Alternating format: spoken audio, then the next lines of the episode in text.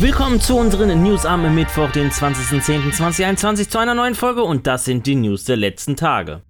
Am Dienstag startete der Verkauf des Mini-Kühlschranks im Xbox Series X-Style. Das Gerät wurde exklusiv nur bei GameStop verkauft und bis kurz vor Verkaufsstart wurde seitens GameStop keine genaue Uhrzeit genannt. Somit warteten viele seit den frühen Morgenstunden auf ein Zeichen. Dieser folgte auch kurz vor 16 Uhr mit der Ankündigung. Genau um 16 Uhr, als der Verkauf dann starten sollte, ging die Webseite komplett überlastet in den Wartungsmodus los. Knapp eine Stunde lang produzierte die GameStop-Webseite vor allem eines: Fehlermeldungen. Erst gegen 17 Uhr wurde ein Warteschlangenhinweis eingeblendet. Um 17.15 Uhr hieß es dann, ausverkauft. Woraufhin sich viele potenzielle Käufer auf Twitter dann über die peinliche GameStop-Aktion beschwerten. Vor allem, da auch kurzerhand auf eBay genau diese Geräte für den dreifachen bis fünffachen Preis angeboten wurden. Ob und wann weitere Kontingente bei Microsoft oder dessen Handelspartnern freigeschaltet werden, ist derzeit noch unklar.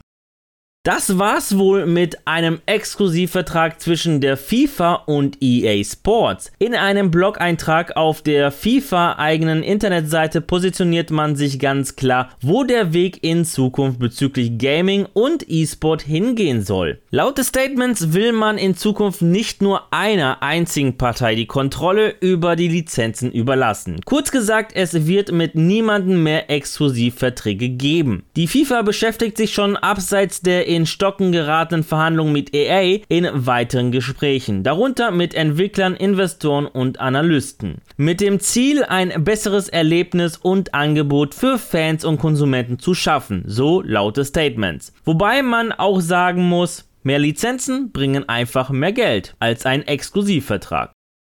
Xbox-Chef Phil Spencer stellte sich in einem Tech-Live-Interview mit dem Wall Street Journal auch den Fragen von Zuschauern. Dabei bezog sich eine Frage, ob VR weiterhin ein Unterscheidungsmerkmal zwischen PlayStation und Xbox bleiben wird. Spencer gab dieser Frage eine klare Antwort, dass man sich voll auf die Softwareentwicklung konzentriere und keine Hardware plane. Zudem lobt auch Spencer die Arbeit der VR-Entwickler und nannte dabei Sony, Oculus und Valve.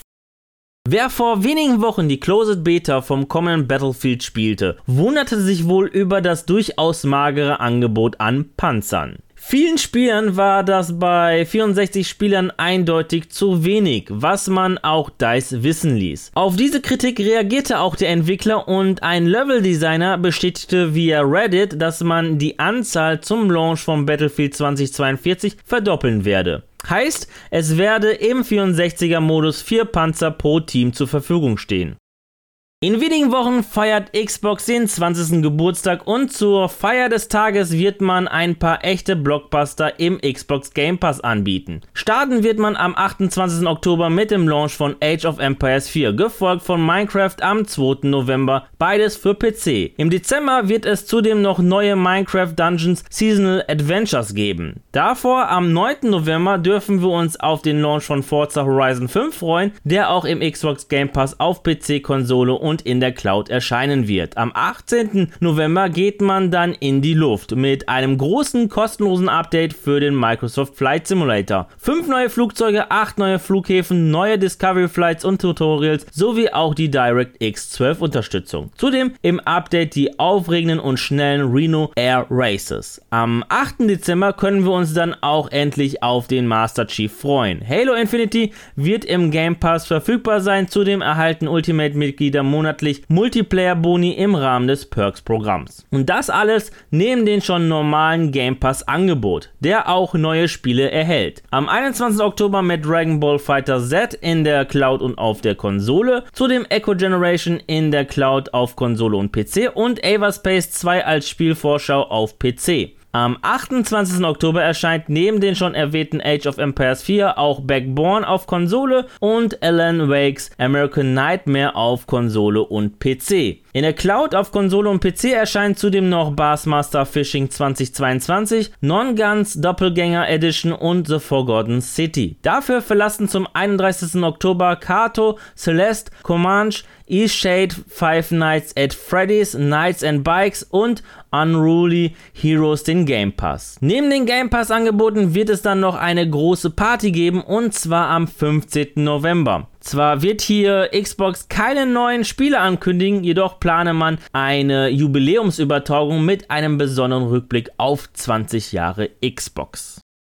Immer noch ist die PlayStation 5 schwer bis kaum zu erhalten und das wird sich wohl auch nicht so schnell ändern. Aber es gibt ein kleines Licht am Ende des Tunnels. Denn wie es aussieht, ist wohl die Sony-Beschränkung, dass PS5-Konsolen nur digital verkauft werden dürfen, gefallen. Immer mehr lokale Anbieter bieten die Konsole klassisch im lokalen Handel an. Also so in einem kleinen bzw. großen Raum, den man von der Straße aus betreten kann, wo man Spiele auf CDs oder auch andere Elektronik kaufen kann. Was aber auffällt, jeder Markt geht mit seinem Kontingent anders um. Mal bekommt äh, ihr nur die Konsole, manchmal auch nur mit einem zusätzlichen Controller oder mit einer Auswahl von Spielen. Unser Tipp, klappert am besten mal eure Händler in der Nähe ab und fragt einfach nach und verfolgt, sofern verfügbar, deren Social Media Channels. Ja, das waren die News der vergangenen Tage und ja, ich sag an dieser Stelle danke fürs Zusehen. Wenn euch die Folge gefallen hat, würde ich mich über eine positive Bewertung von euch freuen, wie auch über eure Kommentare und damit ihr keines unserer Videos verpasst, einfach ein Abo dalassen und das Glöckchen aktivieren. Die nächste Folge gibt es am Samstag. Bis dahin bleibt gesund und guten Loot euch. Ciao.